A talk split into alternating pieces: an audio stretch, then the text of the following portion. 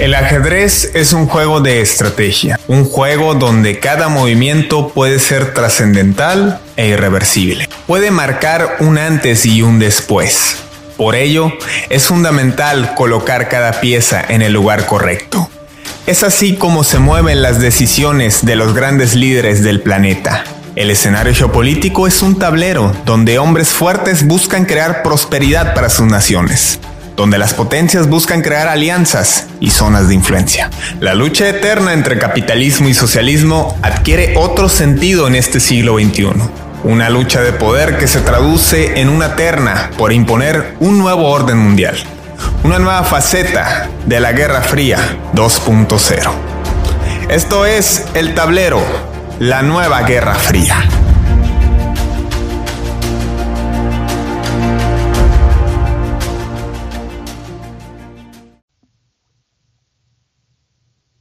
No hay mal que dure 100 años.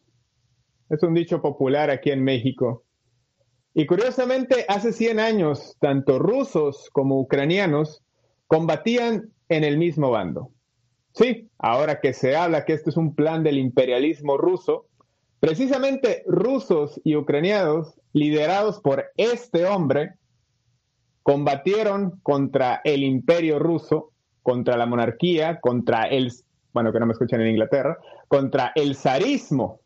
de aquella época. Una época que al igual que como en Francia sucedió en la famosa Revolución Francesa,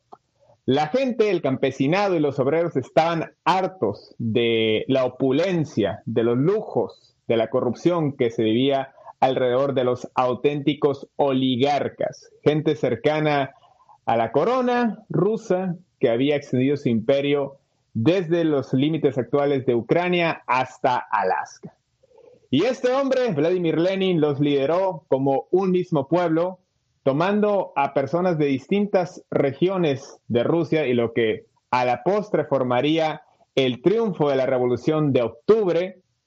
y daría forma a la Unión de Repúblicas Socialistas Soviéticas. Hoy, 100 años después, la realidad es completamente diferente rusos contra ucranianos, ruso-ucranianos contra ucrano-rusos,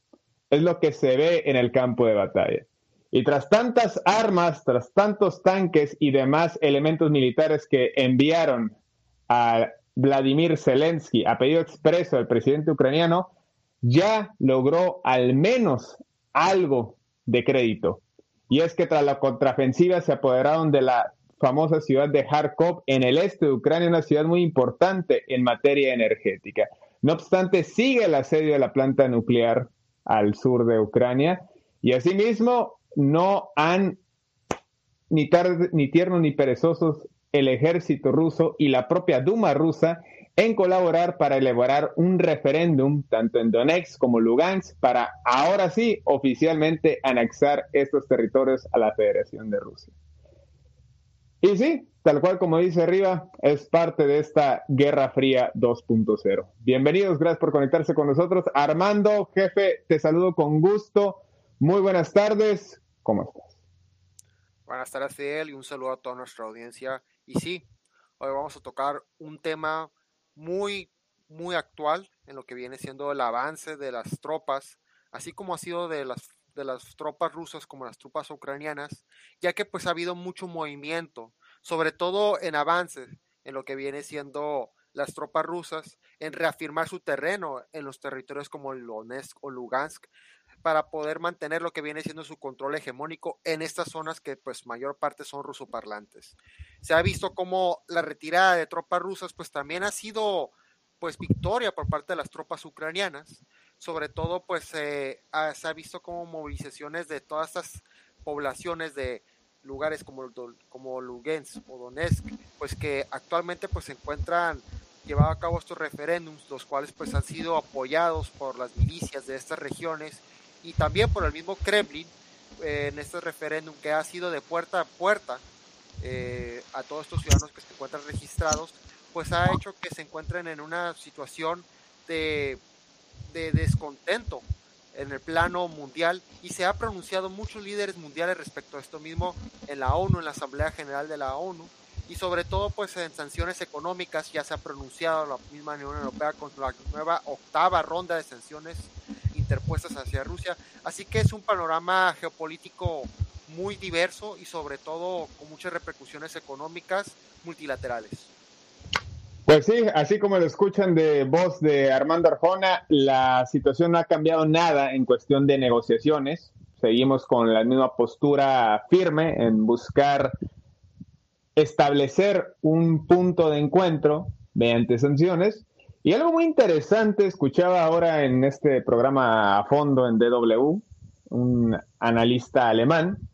que decía que es increíble que los países donde prevalece una autocracia,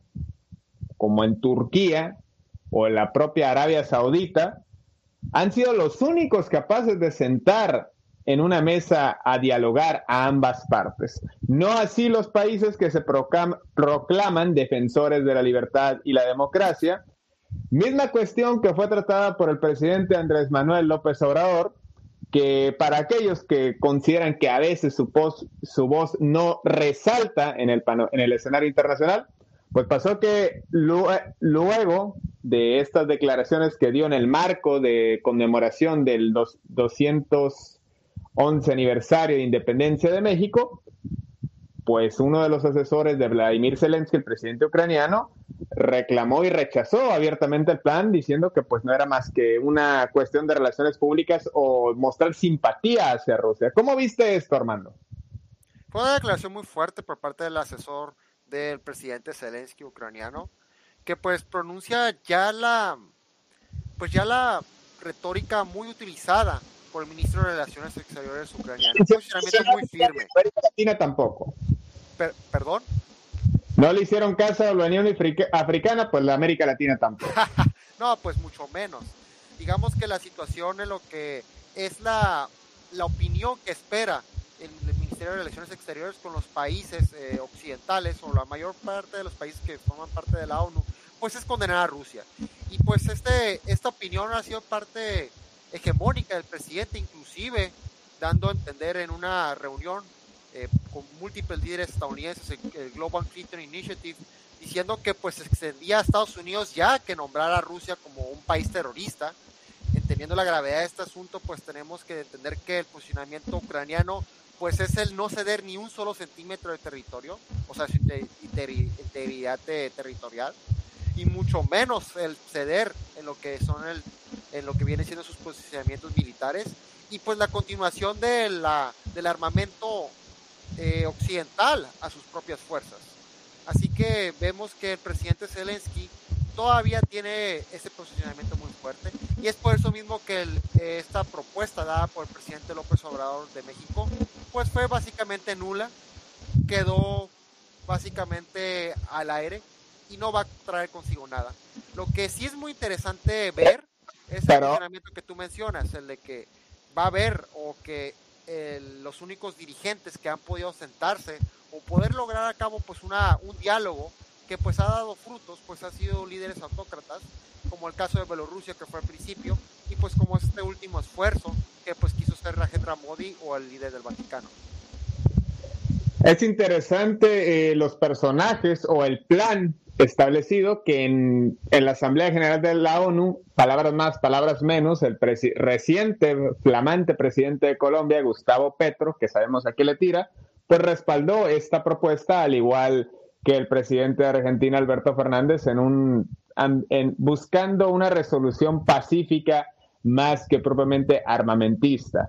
Y al interior de la Unión Europea ya hay dudas, ¿eh? ya hay dudas. Eh, sabemos del silencio que abunda en países eh, afines, como el caso de Bulgaria o el caso de Hungría. La misma Grecia, que ah, tiene deudas pendientes con las potencias occidentales. Y, bueno, también, hablando, hablando concretamente de los que pertenecen a la Unión. Y los vecinos, como el caso de Finlandia, eh, pues también está en una postura un tanto incómoda, al igual que las repúblicas bálticas, porque si bien se han caracterizado por ser de corte humanitario, pues también son eh, gobiernos que tienen una retórica rusófoba y que tratan pues de aislar lo más posible o evitar cualquier vínculo con Rusia. Y lo que es una realidad, Armando, que me sorprendí esta mañana, tuve la oportunidad de dialogar con un eh, miembro de la Embajada de México en Rusia, de quien guardo su, su identidad, pero me comentaba que sí es una realidad, contrario a otras noticias o propaganda que, o, vamos, noticias de información imprecisa sobre lo que acontece en la guerra, es una realidad que la gente tiene un temor de lo que pueda suceder en Rusia, eh, si pudiera desatarse, un están temiendo que pudiera desatarse un reclutamiento forzoso selectivo, dado que el último, la última orden ejecutiva del gobierno de Vladimir Putin fue movilizar a 300 mil efectivos de las reservas, es decir, del rango militar más bajo, esto para marcar presencia en el este de Ucrania y particularmente los territorios que el próximo fin de semana van a presentar los resultados del referéndum. Se espera que así lo hagan, si no es que toman meses, porque pues de un instante a otro con las movilizaciones de soldados pudieran cambiar de opinión, pero es un hecho que van a hacer un referéndum, como en su momento lo hicieron en Crimea. Y hay toda clase de especulación acerca de esta anexión. Pero de entrada, ¿qué te pareció esta, este anuncio y cómo se da tras la contraofensiva ucraniana? Ni la recuperación de ese territorio de Kharkov y pues ahora la las pretensiones de Donetsk y Lugansk de anexarse de facto a la Federación Rusa. Debemos entender dos puntos muy importantes en este diálogo que viene siendo el posicionamiento de Rusia sobre Ucrania. Primeramente, ver que como muchos noticieros o muchos medios lo han establecido como una guerra eh, este conflicto, debemos entender que, hablando en materia de derecho internacional, pues Rusia no le ha declarado la guerra a Ucrania y esto ha hecho que pues este, esta operación sea una operación que conlleva cierto número de elementos militares y al igual que ciertos equipos, así como no el uso completo de lo que es su armamento naval o aéreo, o inclusive lo que viene siendo las movilizaciones de tropas en, en territorio, en el territorio ucraniano. Y sobre todo ha, ha, hecho que esta operación pues ya tenga sus meses y que las movilizaciones de estos mismos eh, soldados rusos pues sea un poco lenta. Entendiendo este contexto y sobre todo las siguientes, eh, las siguientes resultados del referéndum que se están llevando a cabo, puede llevar a cabo que si se escoge por mayoría a la anexación a Rusia y que esos territorios sean por parte de Rusia, pues en cualquier momento pudieran Bueno, perdimos ahí la comunicación. Lo cierto es que Vladimir Putin, eh, bajo ningún escenario, jamás. Sí. Continuamos, jefe. Este, lo cierto, Armando, conforme a lo que comentabas, pedimos una disculpa ahí por la comunicación. Vladimir Putin, bajo ningún escenario, se imaginaba o no estaba dentro del plan original tener que recurrir a la reserva tener que recurrir a 300 mil efectivos. Si bien es cierto, lo hace en, vamos, como un acto de prevención ante los referéndums y para que puedan realizarse, porque es un objetivo que tiene anexionar esos territorios, no estaba contemplado tener que recurrir a tantos elementos para poder establecer un control de facto en el este de Ucrania. Estamos hablando que esa cantidad de elementos, más los elementos que actualmente se encuentran en Ucrania, pues no dan más de medio millón de elementos lo que viene siendo lo que el número de tropas que se encontraban en años a la, a finalización, en los últimos años del mandato de Donald Trump en países como Afganistán o, Somalia. Así que ese número de elementos pues realmente no representa una movilización de una guerra, pues como se pudiera ver en proporciones en otros conflictos en el mundo. Pues. Teniendo esto claro, pues era lo que estaba haciendo preámbulo, que esta operación eh, y los resultados de este referéndum va a ser el parteaguas de muchas cosas y sobre todo de el tipo de, de agresiones que se puedan llevar a cabo en, en territorio ucraniano. Es importante precisar que pues en Alemania se encuentran múltiples, eh, múltiples ojivas y, y, armamento nuclear por parte de la OTAN y las advertencias nucleares de, Ru de Rusia hacia Occidente sobre cualquier tipo de movilización occidental. Armando. Se ha manejado la posibilidad de utilizar armas nucleares, pero hay que puntualizar que a estas alturas es un escenario diferente. Hace 30, 40 años, cuando escuchaba uno armas nucleares en la Primera Guerra Fría, estás hablando que el utilizar unas cuantas ya implicaba una destrucción de proporciones mayores. Ahora se habla de armamento estratégicamente establecido para generar destrucción en un radio de unos cuantos kilómetros. Unas armas nucleares sofisticadas estratégicamente para utilizarse, que sería una novedad por completo en el ambiente bélico internacional, pero del que no estamos seguros qué efecto pudieran tener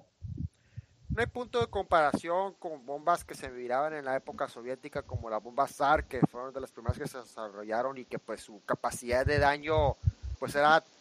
inmensa, pero debemos entender que cualquier, cualquier riesgo de ya sea un colapso en las medidas de seguridad en, la, en, en alguna de las plantas nucleares de, que se encuentran en Ucrania o la utilización de cualquiera una de estas ojivas, por más tácticas que puedan encontrarse, puede llevar a cabo lo que viene siendo una, una pérdida de lo que es los posicionamientos estratégicos, ya sea inclusive económicos como militares, de las alianzas que tiene Rusia en el, en el panorama geopolítico. Debemos entender que este tipo de acciones pues podrían cambiar sobre todo las movilizaciones que actualmente tiene la OTAN en Europa y sobre todo pues cambiar lo que viene siendo pues un avance ya no nomás de Rusia al territorio ucraniano o a lo que pues posiblemente podría incluirse como se está viendo las movilizaciones inclusive a Moldovia, sino de las mismas tropas occidentales ya teniendo lo que viene siendo ya un, ya un avance de frente o de facto con lo que viene siendo las tropas rusas. Así que estos días son pueden cambiar el panorama totalmente en el conflicto de Ucrania y sobre todo pues todo está en la reacción que va a tener Occidente en los resultados de este referéndum. Pues ahora sí que también queda en el aire del otro lado del mundo si esta distracción pudiera aprovecharse por parte del dragón y sus pretensiones, o incluso en el cono sur, por unas islas que tienen una proximidad relativa a sus territorios. Pero dejando eso de lado, es interesante también, digo, si usted ha escuchado, visto noticias eh, de rusos tratando de salir desesperadamente del, territorio, eh, ya sea en la frontera con Finlandia, en la frontera con Mongolia, vía terrestre, o los vuelos saturados que hay en Turkish Airlines, la aerolínea oficial turca, lo mismo en la aerolínea serbia, que son las únicas que en, que en Europa mantienen lazos y conexión con Rusia es una realidad y esto se ve un fenómeno psicológico de antaño. Como recordarán, la guerra de Afganistán, el gobierno soviético daba informes, informes por supuesto positivos, manipulados, donde se hacía ver a la gente que las cosas iban bien, que está, todo estaba bajo control, que ya era casi prácticamente un hecho que iban a ganar esa guerra y incentivaban a la población a apoyar la guerra porque pues tenía distintas distintos motivos o pretensiones. Era la imagen del ejército rojo lo que estaba en juego en el escenario internacional. Y todos sabemos el resultado que tuvo, al igual que la presencia estadounidense hace apenas un año. Y bueno, tras la retirada de tropas soviéticas en el 88, apenas tres años después es cuando cae la Unión Soviética. Y no es para nada una novedad decirlo que a la fecha en Rusia el control estatal sobre los medios pues es bastante fuerte. Por lo tanto, la información que proviene del exterior es muy poca o imprecisa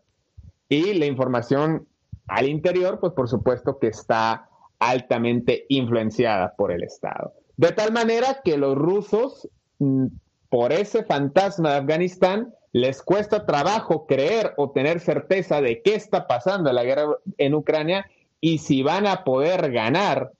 Y mientras tanto, pues hay todo tipo de casos. Hay madres que por supuesto están preocupadas por sus hijos jóvenes, que sabemos que son los primeros que usan como carne de cañón. Y hay otras familias que simplemente pues imaginan lo peor y no quieren estar cerca de un escenario ya propiamente hablando de guerra, Armando. Es una situación la cual pues se verían muy afectados, no sobre todo la población rusa, pero yo creo que el panorama de los aliados de Rusia pues cambiaría totalmente. Mucho más teniendo en cuenta pues los resultados del referéndum. Una vez entendiendo que las movilizaciones de tropas ucranianas continúan en estas regiones que se están celebrando el referéndum, pues no cabría la entrada a ver países como por ejemplo Bielorrusia, que pues ha sido el puente de las movilizaciones de tropas rusas para entrar a Ucrania, o inclusive países como ya se han pronunciado a favor de Rusia, inclusive en la ONU como Eritrea o Corea del Norte, que ya se han pronunciado inclusive en mandar tropas, pues ver más probable la movilización o el involucramiento de estos países que se encuentran básicamente al mismo nivel de, de, socios estratégicos en una movilización a verse forzados a una sobreexplotación o una sobremovilización interna en, en, territorio ruso. Ya lo hemos visto en la República Central Africana, con toda la influencia que tiene Rusia ahí, y sobre todo el apoyo de estas mismas tropas en querer movilizar. Así que debemos no, no hacer menos este estas, estas alianzas que ha forjado Rusia, sobre todo en materia estratégica en, las movilizaciones de su armamento. No debemos olvidar las, estas, eh, estos festivales que hace y que invita a múltiples países. Eh, hay un aliado estratégico, hay un aliado estratégico que curiosamente y conscientemente, y lo digo con todo respeto, porque por supuesto sabemos de la situación social, la dinámica social que involucra eh, con las restricciones hacia las mujeres en los países islámicos. Y coincidentemente en Irán, un aliado estratégico de Rusia en materia nuclear y en materia militar,